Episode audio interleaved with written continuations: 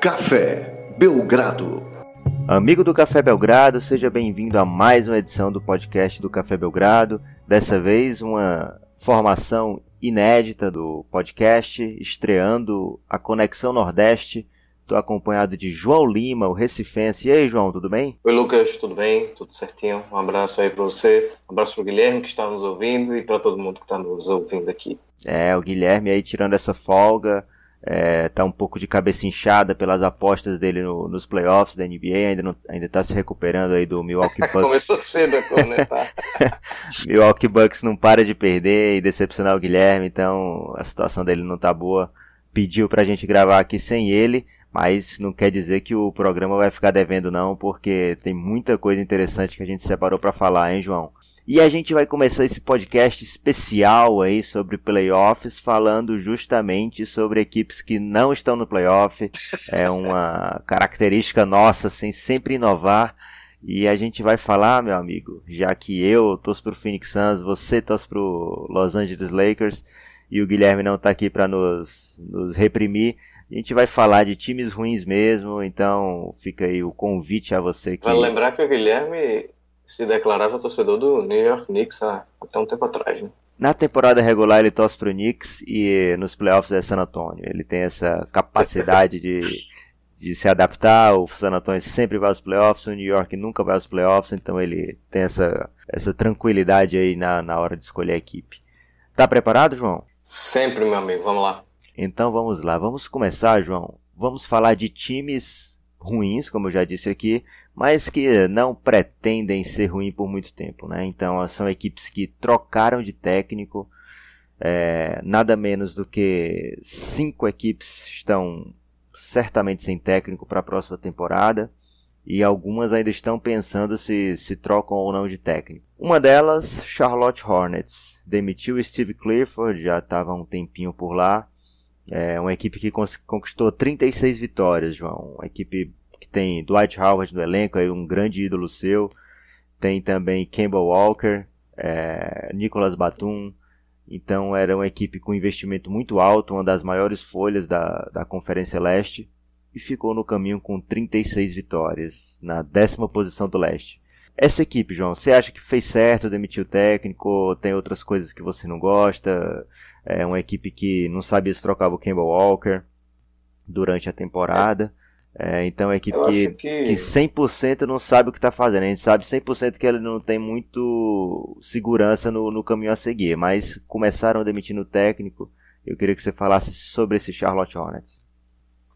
Acho que com a finalidade realmente de continuar sem saber o que fazer, a demissão foi muito boa, né? Porque o elenco parece assim. É, não é um elenco ruim, né, Lucas? Não sei se você acha eu tenho uma opinião diferente, mas a gente pega aí o Kemba Walker, certamente figura na lista de jogadores mais importantes na posição de armador, especialmente no ataque, né? Um cara que pontua muito, tem essa capacidade essa facilidade, e teoricamente o Kemba Walker está na idade do auge dele, né? E aí você junta um jogador como o Batum, que eu sei que você é fã, não vou dizer fã, né? Mas tem um grande apreço pelo basquete do Batum, que é um cara completo, que joga se você quiser nas cinco posições, eh, na NBA de hoje, eu acho que é fácil é, afirmar isso. O próprio Dwight Howard, que hum, você falou que eu sou fã dele, né? Mas não é bem isso, mas teve uma temporada bem digna, jogou quase toda a temporada, acho que não teve uma lesão séria esse ano, apesar de já estar tá aí depois dos 30, é um cara que poderia oferecer uma base nesses três jogadores aí, cercado de alguns veteranos, tem alguns jovens, né? O o Michael Kidd Gilchrist ainda está por lá, não é isso? Sim. O próprio Jeremy Lamb. Então, é, eu achei sim bem decepcionante essa campanha de 36 vitórias, a gente considerando que o Charlotte Hornets joga na Conferência Leste, né? Então, dava para esperar um pouquinho mais, né? É verdade, era um, uma equipe que era meio certa que fosse disputar playoffs, mas desde cedo foi eliminada, assim, foi uma campanha broxante do, do Charlotte Hornets. E eu concordo com você, tem bastante, é, bastante elenco, bastante talento. Tem ainda o Jeremy Lamb, que desabrochou aí como um bom jogador. Veteranos como o Marvin Williams. E novato como o Malik Monk, né? Que chegou com muito hype na NBA. Era cotado aí para ser uma escolha top 10 esse último draft que foi muito muito profundo, cheio de craques aí. E se esperava mais do Malik Monk do que do Donovan Mitchell, por exemplo, nessa temporada. E o Monk praticamente não jogou. No começo da temporada ele foi até titular por conta de lesões, mas depois o Steve Clifford não deu mais tempo de jogo para ele. E eu acho que isso pesou também nessa demissão do, do Clifford é, essa incapacidade que ele teve de, de, de fazer os talentos jovens da equipe desabrocharem, né? Ô Lucas, deixa eu fazer uma pergunta, né? já que eu não quero falar o podcast todo do Charlotte Hornets, pelo amor de Deus, não deve nem ter um torcedor deles ouvindo a gente. Mas você acha que esse elenco ele é muito abaixo de um Washington Wizards da vida? Cara, do Washington, eu até acho que sim, porque o Washington tem, tem uma estrela de primeira grandeza na NBA, Gosto muito do Kemba Walker, ele tem uma grande capacidade de decidir jogos, tem um crossover praticamente ilimitado, né? Ele faz o que quer com a bola, mas o John Wall é um All NBA para mim perene. Todo ano que ele tiver inteiro, ele vai ser All NBA.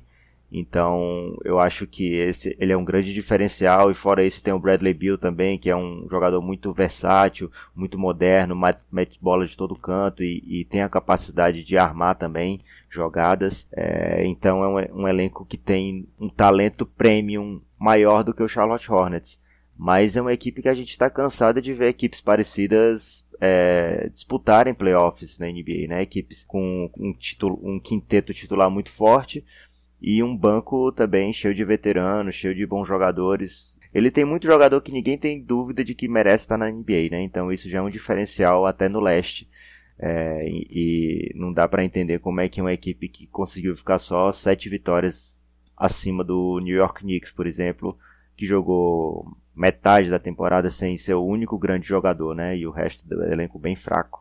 Talvez um bom parâmetro para o Charlotte possa vir a ser o, o Miami Heat, né? Sim. Não sei um time que tem ali um que poderia ser o Walker, né? Cada um prefere um, mas o Miami foi 44 vitórias, então tá bem acima aí do Charlotte nessa temporada. Exatamente, um excelente argumento aí, João, para essa demissão do Steve Clifford. Mas como você bem falou, Charlotte Hornets não merece nem oito minutos do nosso podcast, então vamos para frente. vamos para frente. Já que citamos New York Knicks, demitiram também Jeff Hornacek, e tem aí o Fisdale como um dos nomes mais fortes para assumir o, o Knicks. Também estão de olho no técnico de Vila Nova, Jay Wright. O que, que você acha aí do Knicks? É uma equipe que, que deveria demitir o Jeff Hornacek? Eu acho que demoraram até para demitir o Hornacek. É, o Knicks é, putz, é meio triste ver o Knicks nessa posição e há tanto tempo, né? Eu acho que desde basicamente a gente acompanha a NBA tem uns 15, 16 anos aí, até um pouquinho mais mas a gente não consegue ver o Knicks com relevância. É, é justo demitir o Hornacek, mas eu acho que também não é, não tem como culpar plenamente ele por toda a desgraça que eles estão vivendo no momento, né? Perderam o Christoph Porzingis aí por metade da temporada, mais ou menos, né? E é a grande estrela da, deles no momento, um cara jovem que vinha numa temporada incrível, né? O segundo ano dele. É, tiveram que contar aí com Tim Hardaway da vida, que também não jogou muitas partidas. O Carmelo Anthony saiu né, do ano passado para esse ano. Então, assim, é um elenco enfraquecido, mas é aquela velha história. A gente espera pelo menos ver um time jogando bem, né? Não sei, ter uma organização tática, alguma coisa.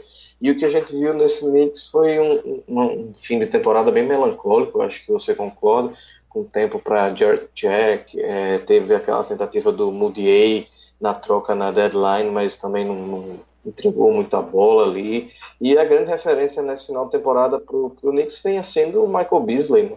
que é um cara que já tem uns 30 anos e nunca fez muita coisa. Né?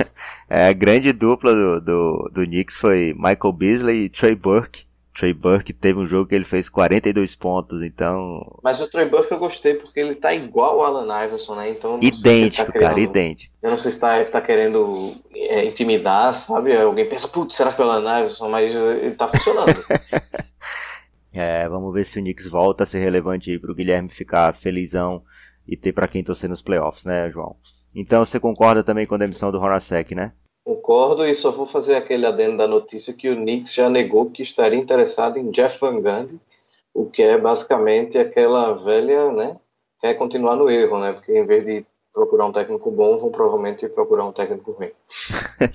e você disse que não podia culpar o Hornacek, claro que não podia, né? Mas tem o seu ídolo lá que poderiam culpar, que é o Phil Jackson. Ele fez um trabalho muito ruim como, como manager do, do, do Knicks, é, mas já foi demitido, então quando um cara da relevância do, que o Phil Jackson tinha no front office é demitido, a gente sempre espera que o técnico venha a ser demitido também em sequência e outras pessoas de confiança vão sendo substituídas para fazer o novo trabalho, né? Porque é uma coisa muito comum. Vamos para o próximo? Vamos pro próximo, que estamos perdendo muito tempo com o time bem. Que isso, cara. A gente vai já chegar no Phoenix Suns. a gente tá. Eu tô ansioso pra falar dos playoffs. tô, tô muito, Rogerinho. Diga, pois, pois, então, vamos, vamos dar um combo aqui. Os times pebas, bem pebas mesmo. Orlando Magic, 25 vitórias, penúltimo do leste, demitiu Frank Vogel, que, e olha, cara, é o quinto técnico desde 2015 do, do Magic. É, então você pode ver que eles estão indo muito bem nesse quesito de não saber o que fazer, né? O caminho a seguir, eles estão sendo bem consistentes ao não encontrá-lo. É, Phoenix Suns, último colocado aí, conquistou a taça Doncic, que foi um grande destaque aqui do Café Belgrado é, tá de olho no técnico Mike Budenholzer do, do Atlanta, que o Atlanta liberou ele para negociar com outras equipes. É um técnico que não tem interesse no, nesse projeto de, de rebuild bem longo aí do Atlanta. E o Phoenix Suns parece estar cansado de perder.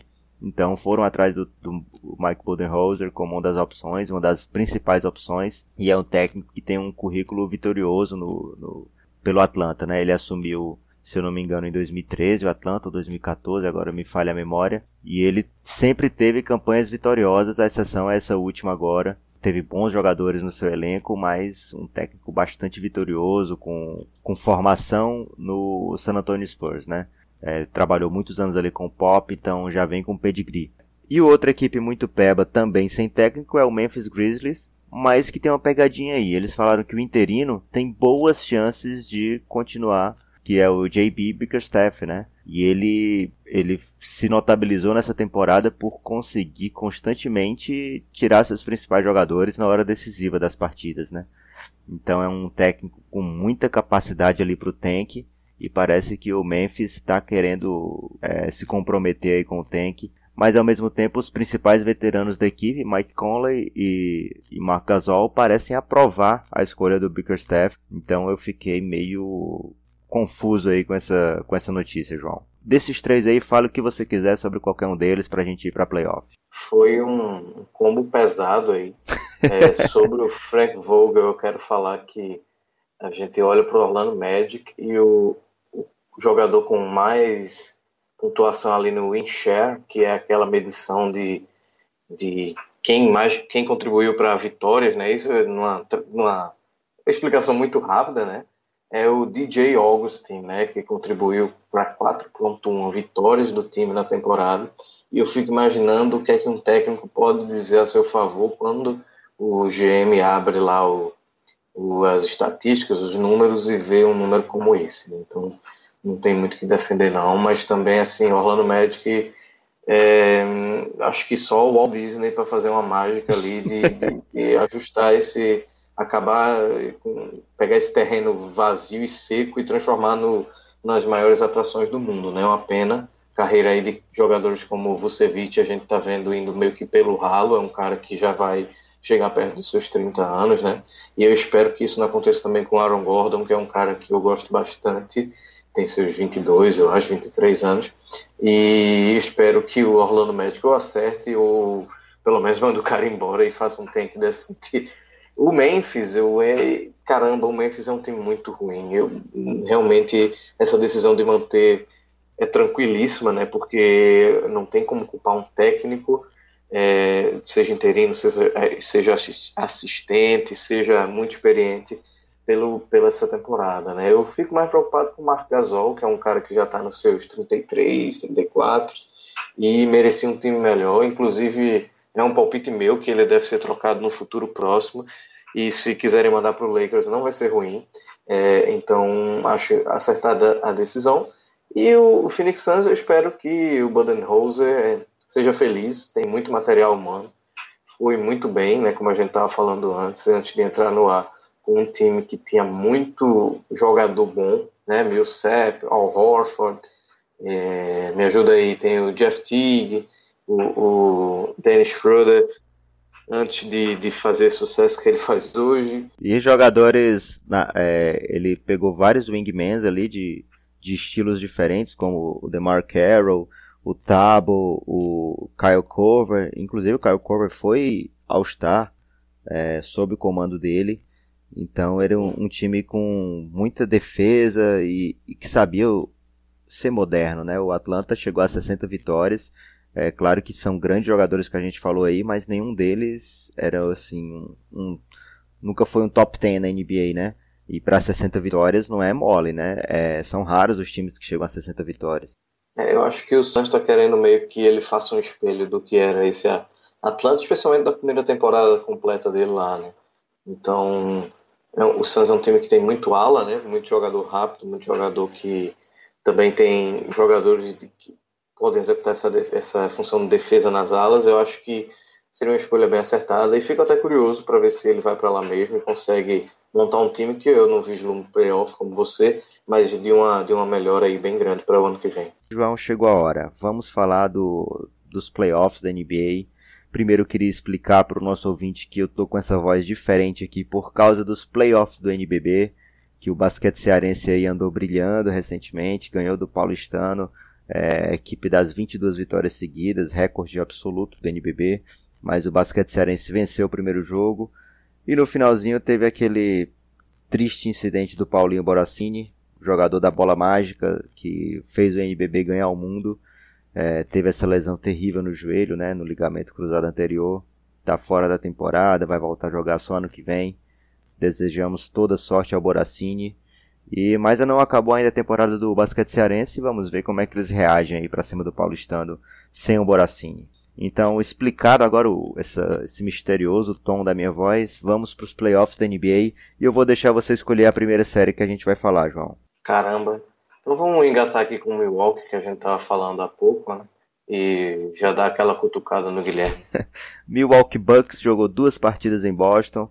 A primeira partida conseguiu levar a, a prorrogação numa sexta bem mágica do, do Middleton. Depois de uma cesta igualmente mágica do Terry Rozier, que ele acaba com o Bledsoe no drible e consegue meter uma bola de três. É, mas acabou dando Boston na prorrogação. E hoje a gente está gravando aqui na madrugada de terça para quarta. O, o Milwaukee Bucks já perdeu mais uma para o Boston. Dessa vez uma partida bem menos disputada. Está no buraco 0-2, voltando para Milwaukee Tá o que você esperava? Tá surpreso aí com o andamento da série? E o que esperar dela daqui para frente? Para mim tá exatamente o que eu esperava. É, Giannis basicamente jogando sozinho, né? E assim, eu até fazer essa crítica, eu ia deixar mais para frente, mas já que eu citei Giannis como a primeira coisa, eu tô um pouco sem entender como é que ele não tá jogando de armador, dono da bola e absolutamente decide tudo do time todo o tempo nessa série, porque me parece ser a única opção para eles, né? Giannis está sendo marcado pelo Al Hofford em muito momento, então trazer o, o para longe do garrafão, colocar essa bola sendo trabalhada ali, enfim, uma visão de um leigo, mas que eu acho que não está sendo utilizado de maneira correta. E o Milwaukee teve um momento nessa série, na verdade, tirando aquela, aquela bola espírita e tudo mais ali no fim do primeiro jogo, que foi o segundo quarto do primeiro jogo, que eles é, tiveram um Boston Celtics sem pontuar durante oito minutos e acabaram não, não conseguindo construir uma liderança digna para manter durante o, o fim o, o, restante do jogo, né? E acabaram sofrendo. O Celtics virou. O Celtics está jogando em casa é uma diferença muito grande para essa galera do Milwaukee, porque são jogadores bem menos experientes e nem isso, né? O Celtics tem muito menino novo mas a gente junta o fato do técnico ser superior, esses dois jogos em casa no começo. O Al Horford está jogando de um jeito que ele não tem números absurdos, mas você vê em quadra a inteligência do cara, está sendo um líder para esse time que está sem Irving. Então, é, o Boston está tá jogando com certa tranquilidade. Durante a primeira partida, a gente via o time estava 10 pontos atrás, sei lá, 5 pontos atrás. Você não via ninguém desesperado. Brad Stevens super tranquilo. Então, é uma série que é, eu não sei se o Milwaukee vai conseguir um jogo ainda, só se for pelo talento do Giannis, porque o resto está me decepcionando bastante. Em especial, é, Jabari Parker, que hoje foi zerado, jogou 10 minutos, chutou duas bolas. Assim, para quem esperava que o Parker virasse um Carmelo Anthony ou um Paul Pierce, eu acho que está um pouquinho aquém disso, né? E o próprio Eric Bledsoe, para mim, também está fazendo uma série bem, bem fraquinha até agora. É, você foi bem generoso aí com o Jabari Parker, dizendo que ele está um pouquinho aquém de Carmelo Anthony e Paul Pierce. Mas concordo com você no, no quesito o que, que o Milwaukee vai fazer daqui para frente, né? Se vai conquistar um jogo ou se vai ser varrido. É claro que a gente tem que ter cuidado com essas narrativas dos playoffs, porque cada jogo é uma história e, e uma série pode mudar muito rápido, né? Aconteceu com o Boston ano passado também, né? A gente falou isso no primeiro. Não custa lembrar que o Boston também abriu 2 a 0 contra o Bulls, né? Na verdade, o contrário. O Bulls abriu 2 a 0 contra o Boston. É verdade. E, e acabou virando. Então, esse, essa, ele seria vítima nesse ano, mas assim, é muito difícil acreditar nisso. Quem assistiu essas duas partidas, eu acho que sabe o que eu tô falando. Mas enfim, vai que Giannis, né? Não sei, não sei. É, teria que ser alguma coisa assim fora do normal, né? Porque teve aquele primeiro jogo, aí ficou parecendo, ó, tá vendo? Milwaukee consegue encarar. Mas na verdade o, o, o poder de um técnico durante os playoffs é demonstrado, né? Então o Boston fez melhores ajustes do que o Milwaukee e conquistou a segunda vitória com mais tranquilidade. Outra equipe que tem duas vitórias, João, Toronto Raptors para cima do Washington Wizards.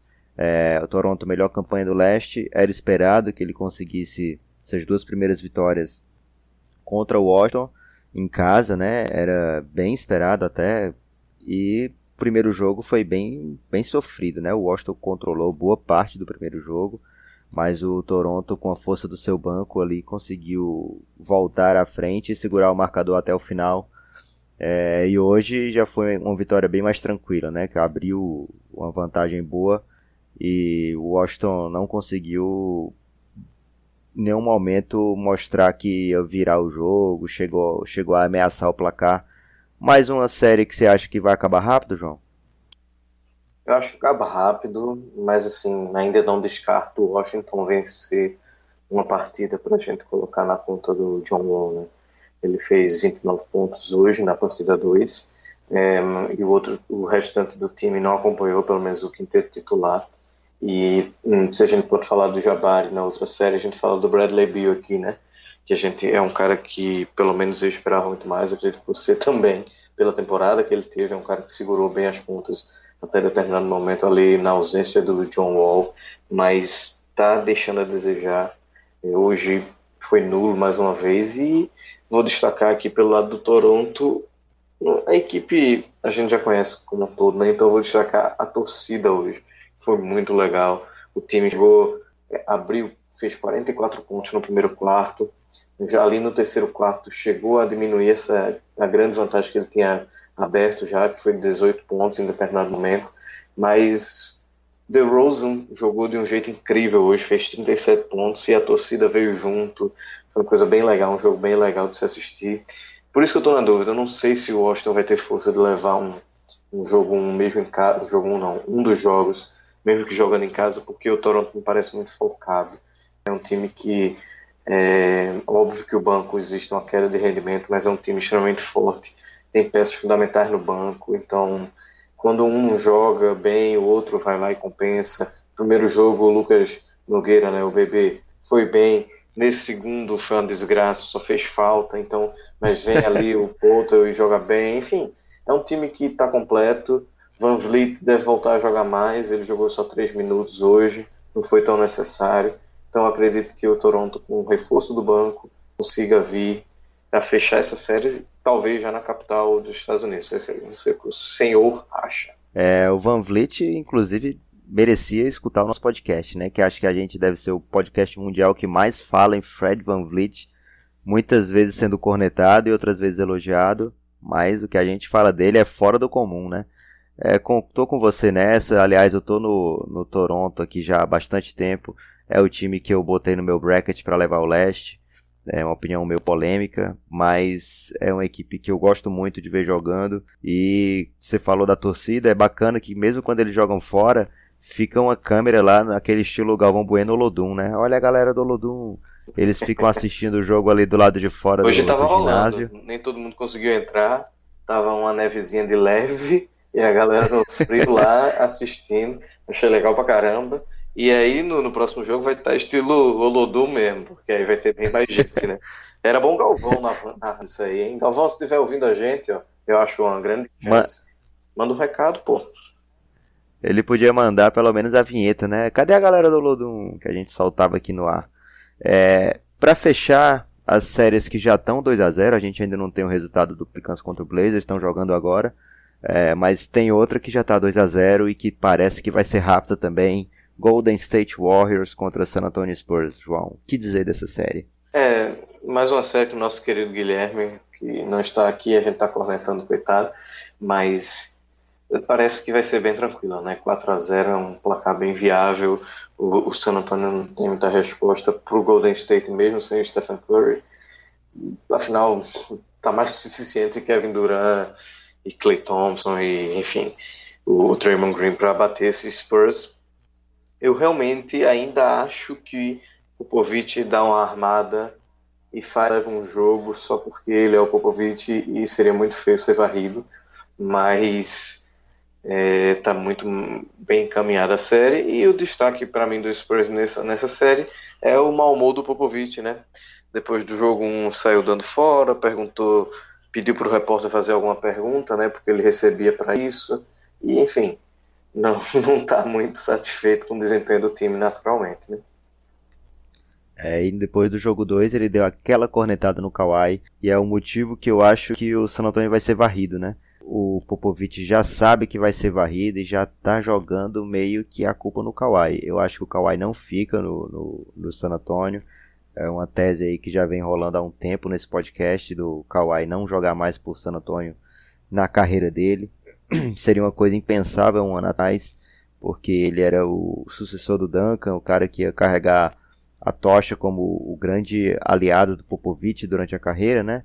Aquele cara que é bem calado fora das, das quadras e que não, não liga muito para a estatística individual, um cara que só pensa em vencer. Parecia que seria o sucessor do Duncan nisso, mas aparentemente deu alguma treta lá entre ele e o San Antonio. É uma coisa que ninguém entende, porque você você vê praticamente todo jogador contundido continuar com a equipe, né? Acompanhar a equipe, viajar com a equipe, principalmente nos playoffs. Ainda mais o Kawhi, poxa, um cara que foi MVP das finais, né? Jogador de duas finais de NBA. É, já é bastante experiente e ao mesmo tempo tem essa juventude, né? Poderia é, lidar com os jovens que estão jogando seus primeiros playoffs lá por San Antonio. Aliás, não primeiros playoffs, mas primeira vez com essa relevância dentro da equipe, como o DeJounte Murray acredito que ele seria um, um bom mentor para esses jovens do San Antonio, né? E ele, ao contrário, não está com a equipe, está em Nova York. É, Eu não culpo, fazendo... Lucas, porque Nova York é uma cidade incrível. Então, é, teoricamente ele tá, É. teoricamente ele tá fazendo reabilitação, mas foi poxa, xixi, playoffs shake dá pra né? Tava comendo um belo hambúrguer, mas é, eu entendo, o pessoal tá criticando inclusive o Neymar, né? Também por esse fato aí, recentemente, que não tava lá comemorando com o PSG. No caso, o Kawhi não tem muito o que comemorar, né? Seria mais para lamentar junto com o time. Mas os reportes que a gente tem lido aí é que já tem time dando em cima dele, né? O Clippers seria um deles, mas que o San Antonio ainda não está com essa coisa de estar aberto para trocá-lo, não, né? É, o que é particularmente curioso, porque assim, é, toda essa situação, a gente cortando um pouquinho do playoff, mas só para finalizar o Kawhi, me- toda a nebulosidade da situação deixa, um, para mim pelo menos, eu acho que diminui um pouco o valor do mercado do Kawhi, né? Porque ele tem um preço de, de superstar, de franchise player, mas que quem é que vai pagar isso por um cara que a gente não sabe porque não está jogando, não sabe quem é que está dizendo a verdade, qual é a lesão, se ele está se recuperando, se ele está recuperado, enfim. Claro que o San Antonio vai dizer que vai trocar o Kawhi, né? Porque, como você falou, afeta o valor do mercado. No momento que um time fala que o jogador está disponível para troca, é, parece que cai 10% do poder de negociação da equipe, né? É muito melhor quando o time vem até, até você procurar pelo jogador, ao invés de você colocar o jogador no mercado assim. Acontece isso constantemente na NBA, como DeMarcus Cousins foi trocado por Buddy Hield, por incrível que pareça. Então, o San Antonio tem tudo para proteger aí o, o que der do Kawhi nesse, nessa, nessa história bizarra, que para mim é a história mais estranha da NBA dos últimos sei lá quantos anos desde que eu acompanho, nunca vi uma coisa dessa. Aí é, o, o Pop ele tá nessa briga aí, ele tem elogiado inclusive o Lamarcus bastante ultimamente, né?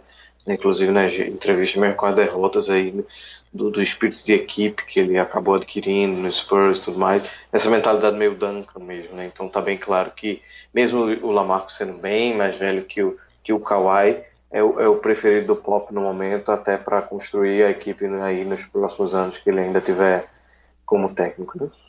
Agora uma série que uma série que tinha tudo para ser a mais equilibrada de todas, mas que pode estar por um fio, João. Utah Jazz contra Oklahoma City Thunder. Infelizmente o Donovan Mitchell sentiu um problema no fim do jogo ali, quando já estava quase perdido o jogo. É, se eu não me engano foi tornozelo, mas ele já é dúvida para o jogo 2. E sem o Donovan Mitchell, não sei o que, que o Utah pode aprontar para cima do Oklahoma. Qual o feeling que você teve ali depois daquele primeiro jogo? Paul George bizarraço, jogou pra caramba, Westbrook sendo Russell Westbrook. É, e o Utah, apesar de alguns momentos onde ele conseguiu encaixar a defesa, nunca conseguiu é, controlar realmente o placar depois do primeiro quarto. Perdeu o primeiro jogo de uma maneira anticlímax, né? Que se esperava um jogo que fosse decidido ali nos momentos finais, mas o Oklahoma conseguiu construir ali a sua vantagem durante o, o jogo e ganhou sem muitas emoções. É, o primeiro jogo foi legal pra caramba, né? Foi um dos melhores, não, não sei se melhor, mas um dos jogos mais legais de acompanhar na primeira rodada, porque a torcida de Oklahoma é muito insana, né? Eles se acostumaram com esse passado recente de bons resultados, né? Nos playoffs, de ter chance de campeonato, e, e entraram no clima. A performance do Paul George foi o grande destaque né, nesse primeiro jogo, bem legal, porque a gente jogou lá tipo lá no, no Pacers, saindo do Oklahoma e indo bem no Pacers na primeira rodada, e o, e o Paul George saindo do Pacers e indo bem no Oklahoma. É, o jogo foi como eu esperava, o Oklahoma acabou sofreu ali no comecinho, né? O Utah é um time muito organizado, a gente falou isso no, no podcast passado e deu aquele trabalho inicial, mas depois o talento individual que o Oklahoma tem maior, né, e acabou prevalecendo. Eu acho que a diferença do Donovan Mitchell é alongar um pouco mais a série, né. É, acredito que em casa eles fossem dar muito mais trabalho, mas se chegar lá com 2 a 0 e o Oklahoma conseguir roubar um joguinho, acho que não vai fazer muita diferença se tem um Donovan, Donovan ou não. É, Gostei muito do, do Westbrook também, aquele esquema de sempre, né? Arremessou muito, mas conseguiu pontuar, dar um trabalho na defesa. E Steven Adams apareceu, né? O ponto negativo aí do Oklahoma é o nosso querido Carmelo Anthony, que parece assim, não sei, não sei de verdade o que, que ele quer da carreira nesse momento, né? Se a gente for pensar que é um cara que a gente rivalizou com o LeBron no começo da carreira, a gente, tinha gente até que defendia o Carmelo para novato do ano, né? Agora a gente encontra aí, a, a gente pode ver a, a, diferença dos dois atualmente. Então, é, espero que ele ainda entregue alguma coisa para o Oklahoma nessa temporada, mas a série está encaminhada. Né? E eu vou deixar o destaque negativo do, do que foi o Mitchell ter usado um Timberland, né? que para quem não conhece, é aquele tênis horroroso de caminhada, trekking. Eles estavam com um negócio marrom nos pés, eu acho que foi acabou machucando o bichinho. Ele e o Jay Crowder estavam com esse tênis diferente aí na primeira rodada. A galera ficou tweetando, pô, você tá jogando de Timberland, vai fazer trekking, não sei o que, mas enfim. Café Belgrado também trazendo a crítica fashion aí ao Donovan uhum. Mitchell. Uma situação inusitada para os nossos ouvintes, Ô, mas Lucas. nada é perdoado.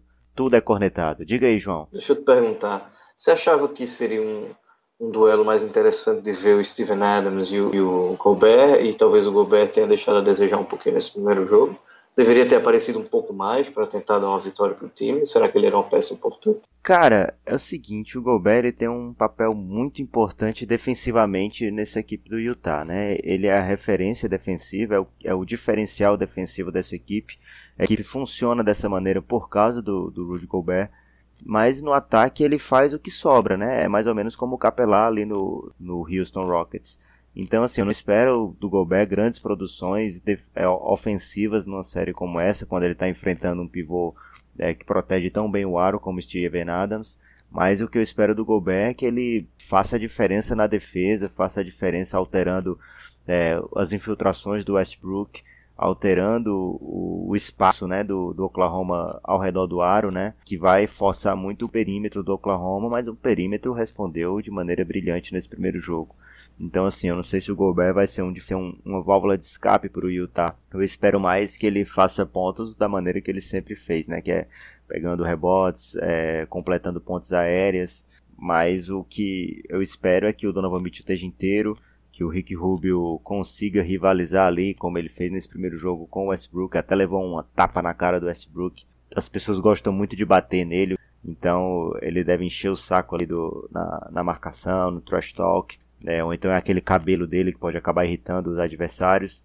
Mas eu espero que o, o pro Utah ter chance, eles têm que, que rivalizar bem nesses matchups individuais, principalmente com Westbrook e, Paul George, né? Sobre o Carmelo, eu acho que ele vai fazer a diferença em algumas partidas, como ele fez nesse primeiro quarto desse jogo, quando o ataque do Oklahoma não estava produzindo nada. O Carmelo foi lá, meteu algumas bolas. Fez nove pontos, se não me falha a memória. Conseguiu colocar o Oklahoma nos rumos do, do, do placar, né? Que estava bem atrás do Utah no começo. Então é isso que eu espero. Alguns momentos de dominação do Carmelo, mas nada como foi no, na primeira metade da carreira mas depois disso ele realmente é ladeira abaixo e mas Lucas só para finalizar aqui essa série emblemática chegou uma pergunta do ouvinte aqui do telespectador. Seria Rick Rubio o Alexandre Pato da NBA Olha, João, acho que não, porque o Alexandre Pato costumava irritar mais a própria torcida, né? É, eu lembro daquele, daquela cavadinha que ele fez na disputa de pênaltis do Corinthians. É, enquanto o Rubio ele costuma apanhar dos adversários, né? O, a torcida normalmente curte muito o Rubio, o estilo de jogo dele. A torcida de Minnesota tem saudade do Rick Rubio e o pessoal de Utah gosta também. Já os jogadores adversários estão ah, apreciando bastante bater no Rubio, mas igualmente odiados. Boa lembrança do, do nosso ouvinte. Agora, para finalizar de verdade essa série, que maldade Paul George, hein? Com aquele novato, Royce O'Neal. Eu gosto bastante desse novato, mas o que aconteceu no primeiro jogo foi um esculacho. O Paul George fez de tudo com esse moleque e, e humilhou de todas as maneiras possíveis. Então, que ele tenha mais sorte, esse menino, nas próximas partidas, se não é capaz até dele, dele tentar se aposentar antecipadamente, porque tá feio, cara. Mas só para lembrar que o O'Neal não é um novato qualquer, ele tem 24 anos já. É, mas é aquela história, né? Não tava na NBA e tal. E no playoff a experiência conta demais, né? Experiência e, e superstar, você tá no playoff em boas mãos, né? E o que o Paul George fez foi, foi bullying mesmo, né? Por falar em bullying, João, James Harden, primeiro jogo dos playoffs, fez o que costumou fazer na temporada toda, né? Brincou com o adversário, é, botou o Houston nas costas e carregou um com 44 pontos. Enquanto isso, Chris Paul foi procurado na, na arena e só foi achado no finzinho ali porque ninguém sabia onde andava Chris Paul. É, tinha menos field goals do que turnovers, é, 90% do jogo. E o, e o Minnesota, ao mesmo tempo, fazendo um jogo muito mais competitivo do que se esperava sem uma boa partida do Carl Anthony Towns, pelo menos no sentido ofensivo, né? Carl Anthony Towns não chegou nem aos 10 pontos e mesmo assim o Minnesota fez um jogo bem digno contra o Houston Rockets. Ainda acho que o Houston vai levar com tranquilidade, mas o Minnesota tem muito a lamentar nessa primeira partida porque teve uma partida que Derrick Rose e Jamal Crawford foram muito bem. Os dois fizeram 31 pontos vindo do banco, somados, e enquanto isso a gente teve um pouco de ausência ofensiva do Anthony Towns e do próprio Jimmy Butler. Né? Jimmy Butler saiu com 13 pontos só. É, obviamente que ele tem toda a relevância defensiva, tem que marcar o Harden, marca o melhor que tiver em quadro do time adversário. Mas eu acho que ficou aquele gostinho pro Minnesota de tipo, dava para ter levado essa partida. Foi uma partida de três pontos só de diferença. É, se a gente for para, sei lá, Las Vegas, eu acho que estavam dando entre 10 e 12 pontos de vantagem para o Houston. Então, é, a ausência do Chris Paul com relevância no, no placar O, Ariza também, que não é um cara que a gente conta muito para pontuar, mas só fez três pontos.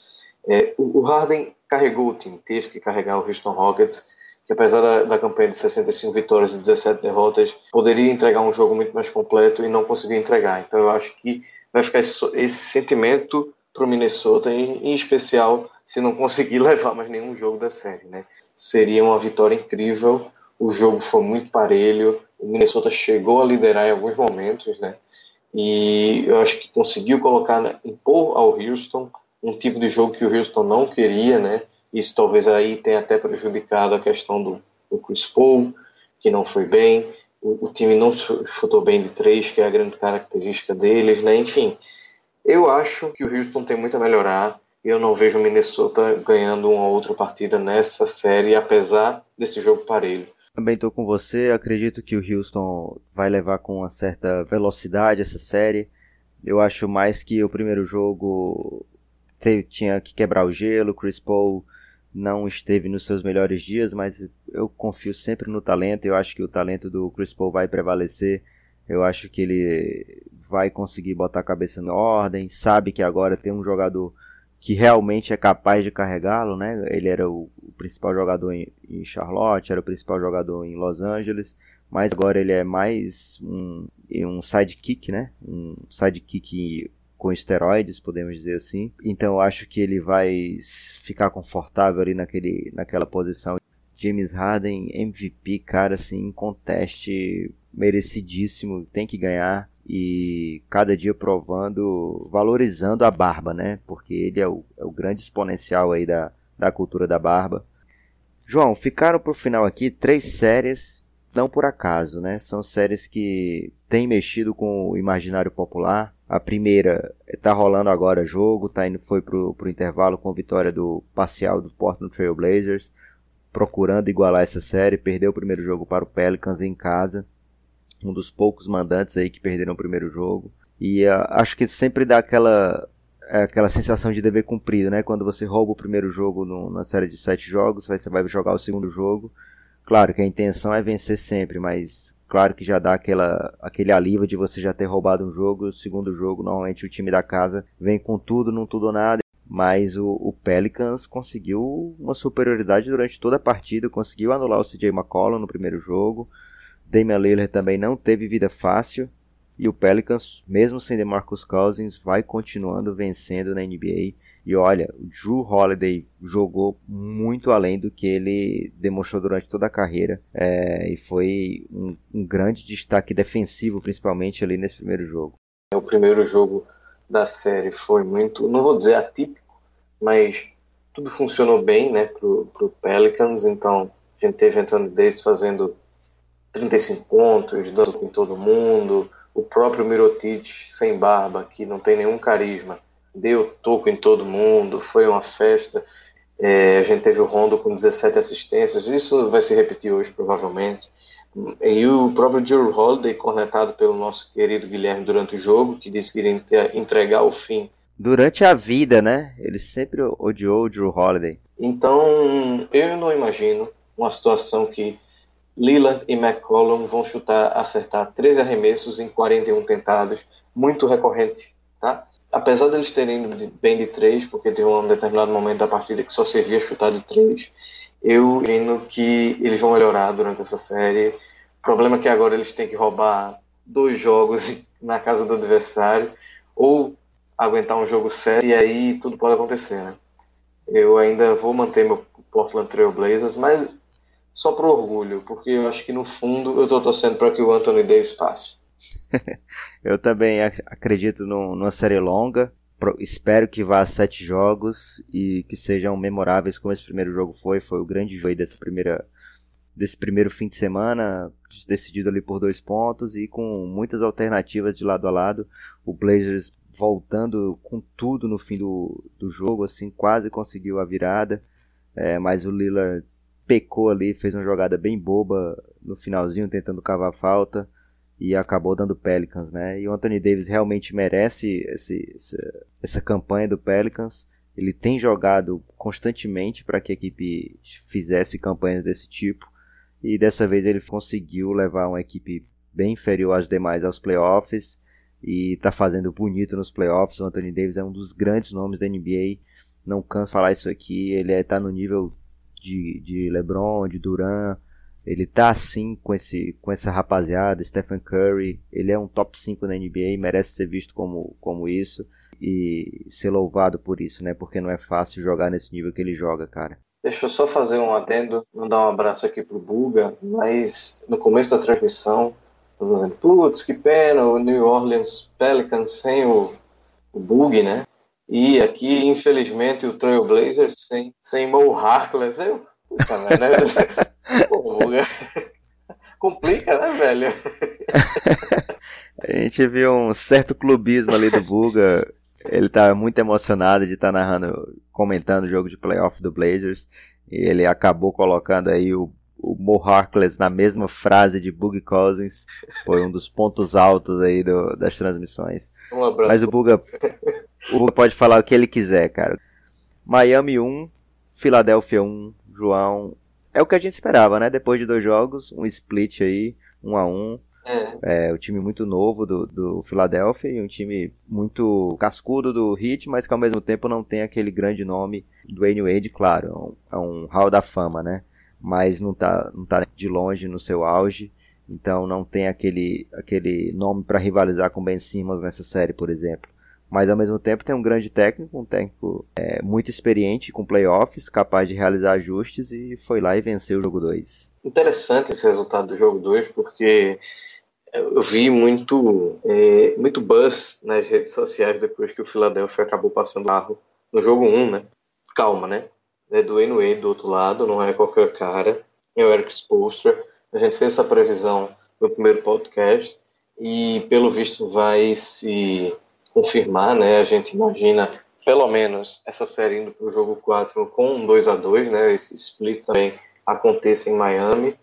É, não, não imagino alguém abrindo um 3 a 1 E, enfim, é, é, é, muito, é muito interessante essa série, porque a gente vê um time que está sendo amado por todos por causa do Ben Simmons, né, um cara absurdo, por causa do Embiid, que infelizmente não está jogando, mas é, é muito louvável a gente ver o Wade fazendo o que tem que fazer na idade que ele está fazendo, com as limitações que ele tem, né, a gente vê que não é um quinto, um sexto do daquele Wade que a gente via voando pelas quadras com muita velocidade, mas a evolução desse jogador, a inteligência do cara, enfim, eu espero que o Wade consiga ter uma carreira ainda mais longa do que ele está tendo, porque ele foi chave no jogo 2, né? Ele meteu 21 pontos logo no começo, terminou o jogo com 28, se eu não me engano, me corrija, Lucas, se eu estiver errado o Dredd finalmente apareceu para a série.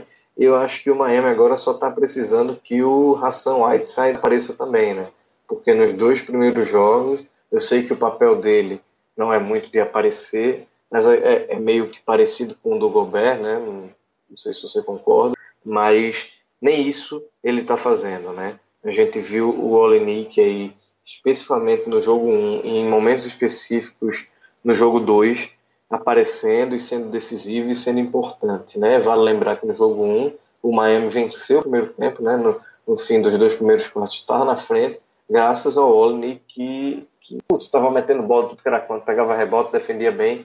Então o Miami é esse time cascudo e não dá para imaginar que o Philadelphia vai levar essa série fácil, apesar da superioridade técnica que a gente dá, né? apesar do talento todo que tem, é, não é todo jogo que o Ilyasova vai meter 27 pontos, que o Bellinelli vai fazer 25 e que o J.J. Redick vai fazer mais 25 e vai ser uma surra. É, você lembrou bem quando falou do, da velocidade do Wade, né? Não é à toa que o apelido dele era The Flash. O cara, em 2006, por exemplo, quando o Miami foi campeão ainda na fase pré-LeBron James, o Dwayne Wade estava no nível do LeBron James naquele ano. Ele jogou demais, foi um jogador incrível. É, depois teve um ano merecedor de MVP, que ele não ganhou, mas ficou lá na, no top 5. E o Wade era espetacular, cara. Então, o jogo de ontem dele foi muito emocionante, assim, o que a gente viu ele fazendo, ele roubando bola do Saric e indo lá finalizar uma enterrada num momento muito chave do jogo, que o Philadelphia tentava voltar, é, encostar no placar. É, foi, foi bem impressionante o, o jogo do Wade, e se ele jogar nesse nível aí, vai ficar bem mais difícil pro, pro Philadelphia do que depois daquele primeiro jogo, né? Eu espero uma série longa e o Whiteside eu acredito que ele vai ter um papel talvez um pouco mais importante caso o Embiid volte nos próximos jogos. O Embiid andou é, postando coisas nas redes sociais putaço por estar tá fora dos playoffs até agora. É, deu a entender que ele tá, não está jogando por opção do Philadelphia é, postou inclusive palavrões no, no Instagram do que estava sendo tratado como bebê, ele estava cansado pra caralho disso. Então, vamos, é mais uma situação pra gente acompanhar aí. Mas eu acho que o, o Embiid é muito emotivo, assim, muito emocional. Ele fala essas coisas no auge das suas emoções. Ele acredita que venceria o jogo se estivesse jogando, que não é nada impossível, né? Porque ele, ele faz uma diferença absurda então, se o Embiid voltar lá em Miami, eu acho até capaz do, do Philadelphia trazer duas vitórias. Mas o, o que a gente espera realmente é uma série longa, de sete, pelo menos eu espero que chegue a sete jogos e que seja bem épica. E por falar em épico, João, o Indiana Pacers está tentando uma coisa épica que é tirar o LeBron James no primeiro round dos playoffs, algo que jamais aconteceu na carreira dele, muito menos nos últimos oito anos, onde ele sempre foi às finais do, da NBA. É, primeiro jogo, uma vitória acachapante do Indiana Pacers. É uma vitória assim maiúscula que provou um ponto, né, de que o Indiana é mais tímido que o Cleveland, apesar de não ter o principal jogador da série, né, que por acaso é o principal jogador da NBA. Mas queria voltar um pouquinho também no assunto da troca do Paul George que você levantou mais cedo. Eu acho que o grande vencedor da troca do Paul George foi o Adam Silver, né? Porque as duas equipes ficaram muito melhores depois da troca do que, do que antes da troca. É, vale lembrar que o Paul George não conseguiu levar o, o Indiana a lugar nenhum nos últimos anos. E o Oladipo. Não que o Oladipo esteja levando ainda, né? Calma. Ah, mas está, cara. Assim, o status do Indiana hoje é um futuro bem mais promissor do que quando estava com o Paul George lá nesses últimos, nesses últimos anos de Paul George, né? É, parece uma equipe. É uma equipe jovem que tem salários bem, bem agradáveis, digamos assim, e bem, e bem capaz de, de continuar sendo relevante na Conferência Leste nos próximos anos, né?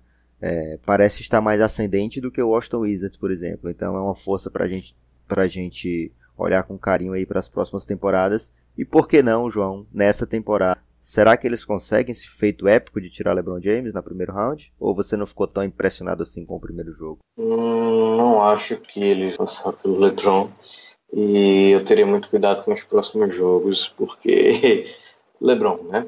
Por motivo de LeBron. A gente tá vendo aí que foi um jogo que, assim, absolutamente nada deu certo para Cleveland. Foi um jogo que eles chutaram, sei lá, 20% de bola de 3, é, bolas de 2, sei lá, não chegaram a 40%. E nada deu certo, nada deu certo. E tem um agravante extremamente importante que no final do jogo, né, na coletiva, perguntaram para o LeBron como ele se sentia e ele disse que eu estou perdendo de 1 a 0 no primeiro round dos playoffs.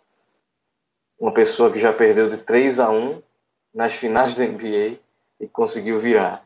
Então, eu acho que deram uma cutucada errada ali no LeBron, né? Tem sempre um haterzinho que tá doido para ver o, rei cair. Mas assim, eu acho que ele ficou devendo em alguns pontos nessa primeira partida. Eu acho que ele poderia ser muito mais, muito mais agressivo. Ele terminou com triple-double, é meio ridículo até chegar aqui e falar, putz, 24 pontos, 12 assistências, 10 rebotes.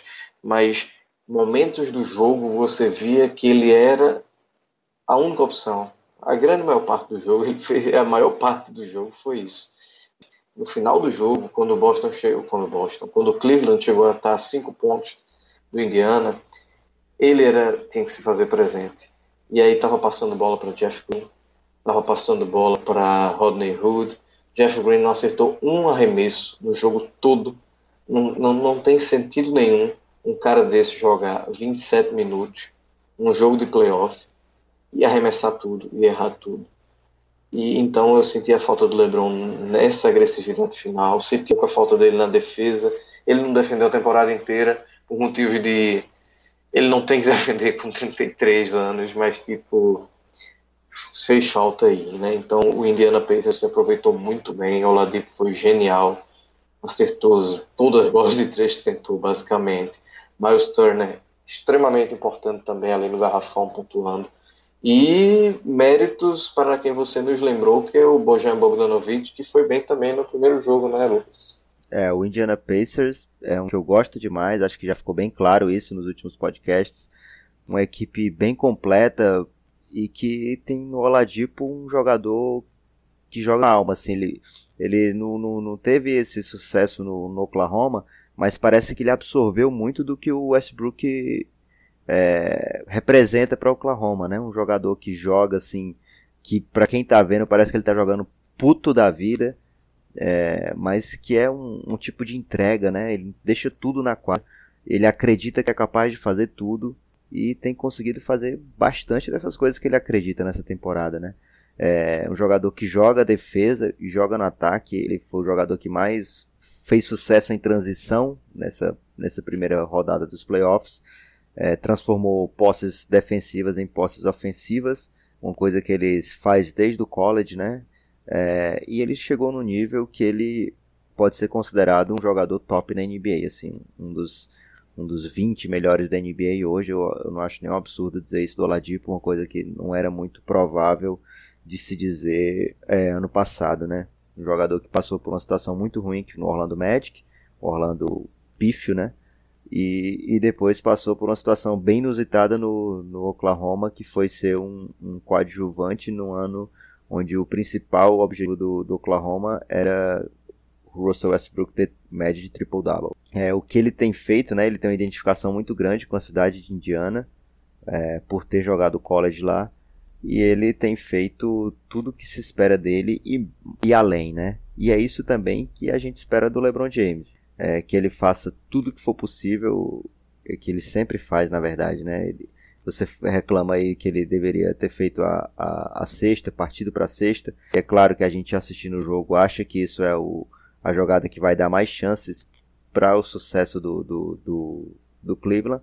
Mas a gente tem que lembrar que na carreira dele toda ele tem uma espécie de máquina na, na cabeça, um cérebro avançado que ele calcula as probabilidades automaticamente e muitas vezes ele vê que a melhor jogada para a equipe é ele passar a bola e eu acho que ele vai continuar passando, né? Faz parte do DNA dele, é, procurar sempre servir os seus companheiros e eu acredito que ele vai continuar tendo essas opções, vendo um companheiro livre para arremesso, ele sempre vai confiar nos seus companheiros e é isso que torna o LeBron James essa figura polarizadora e tão especial, né? Ele Mas aí, Lucas, eu preciso discordar porque eu entendo perfeitamente que o LeBron é esse cara eu lembro de alguns anos atrás o pessoal criticando ele porque em algumas bolas decisivas ele decidiu passar para o Udonis Haslem lá no Miami ou alguma coisa nesse sentido. Mas nesse jogo específico de domingo é, a situação era bizarra, né? Foi um jogo que o Calderon jogou, sei lá, quase 10 minutos. O Jeff Green jogando ali meia hora e não acertando uma bola, sabe? Então não era uma decisão que, tipo, putz, ele passou para o Kevin Love, que estava melhor posicionado. Kevin Love não foi bem na partida, mas entre um Kevin Love que tem toda essa capacidade de acertar um remesso decisivo e um Jeff Green, eu não vejo razão para conseguir passar essa bola para o Green, porque ele pode estar tá melhor é, localizado, enfim, no, contexto que Indiana está defendendo muito bem, a equipe do Cleveland e sua desorganização típica, né? Então eu, eu acho que o LeBron eu entendo, entendo seu raciocínio perfeitamente. Eu não estou cornetando o LeBron, eu gosto pra caramba do LeBron e estou acostumado com esse tipo que ele tem de, de, liderança agora nessa reta final da carreira dele, mas me pareceu que ele poderia ter, ter resolvido esse jogo sim, se ele tivesse partido para resolver e não para tentar resolver desse jeito que você está falando, que enfim envolveu os companheiros e toda essa coisa. Mas João, é, eu acho que esse faz, faz parte do drama do Cleveland. Porque se ele não for confiar no Jeff Green, ele vai confiar em quem? Porque, por incrível que pareça, o Jeff Green foi um dos melhores companheiros do LeBron nessa temporada. Nele mesmo. Se a gente for. Confiar nele mesmo. Mas tem hora que não, é tem hora que não dá, cara. É humanamente impossível. O Indiana é uma equipe que defende bem, tem, tem jogadores para mostrar, é, para bloquear o caminho do LeBron ali. Muito... O, o meu ponto é, tem um momento do jogo, foi a mesma crítica pro Bucks de Giannis é, se eu tenho um cara como Giannis, se eu tenho um cara como LeBron, e eu estou no playoff da NBA, eu preciso desse cara o máximo tempo possível com a bola, especialmente em jogos assim, que eu estou sendo massacrado e se eu quero alguma chance, é ele que vai me dar essa chance. Então, tem um pouco desse Hero Ball, tem um pouco, obviamente, do meu lado, fã de Kobe Bryant, mas foi isso que eu senti falta. LeBron não estava comandando diversos ataques do, do Cleveland, ele simplesmente estava jogado de um lado quadro esperando para tentar matar uma bola de três, que inclusive ele não matou nenhuma durante o jogo. Então é esse o meu ponto. Amanhã, é, jogo 2, Indiana Pacers e Cleveland Cavaliers. O Cleveland não pode se meter no buraco 0-2 indo para Indiana. A atmosfera indiana é incrível, é, é, talvez seja a principal cidade basqueteira dos Estados Unidos, isso quer dizer muito. Então, se o Cleveland se meter no, nesse buraco, a situação vai chegar bem difícil é, lá em Indiana. Mas eu acredito que o LeBron James vai conseguir dar um jeito aí de organizar, de vencer a, a, a defesa do Indiana nesse jogo 2. Acredito que o Cleveland vem com, com uma gana especial para esse jogo 2. Mas olha, o Indiana vai fazer uma série dura para o LeBron James. É, de maneira geral, João, você ficou empolgado com essas primeiras partidas dos playoffs? Você esperava mais, esperava menos? Eu achei algumas bem ruins. a, do Boston com o Milwaukee, o primeiro jogo foi bem chato. Apesar de muito emocionante, né? É, o final foi legal, né? Aquela, aquela bola maluca do Chris Middleton. Mas assim, também a propagação não foi legal. O jeito que chegou lá não foi legal. E o primeiro jogo do, do Philadelphia e Miami também foi bem chato, porque, tipo, tava parecendo uma pelada em determinados momentos. O Miami falhou demais e eu não achei tão legal. Mas as outras partidas estão sendo bem divertidas, né? Acho que a tendência é melhorar um pouquinho aí à medida que os técnicos forem ajustando os matchups, é, aparecerem novos desafios. Eu gosto muito dos heróis improváveis, né? E à medida que os, os, é, os ajustes são, são feitos, esses heróis têm uma probabilidade maior de aparecer, né? Quem sabe o Mon Harkler, sei lá. Mas. Vamos chegando na reta final do nosso podcast. Quero deixar aqui um abraço à galera que está nos escutando, que está nos ajudando. É, o último podcast que fez o Mailbag é, foi todo na base das perguntas da galera e, e, foram muitas perguntas interessantes que chegaram. João, vou te deixar mandar um abraço, cara. Você tem alguém para mandar um abraço aí? Caramba, me pegou desprevenido. Vou fazer o seguinte, cobrar esse abraço em dobro no próximo podcast, que aí eu mando dois abraços e um agradecimento do fundo do coração de quem ouviu até agora aqui. Eu ainda nem acredito que vocês ouvem a gente. um abraço, até a próxima.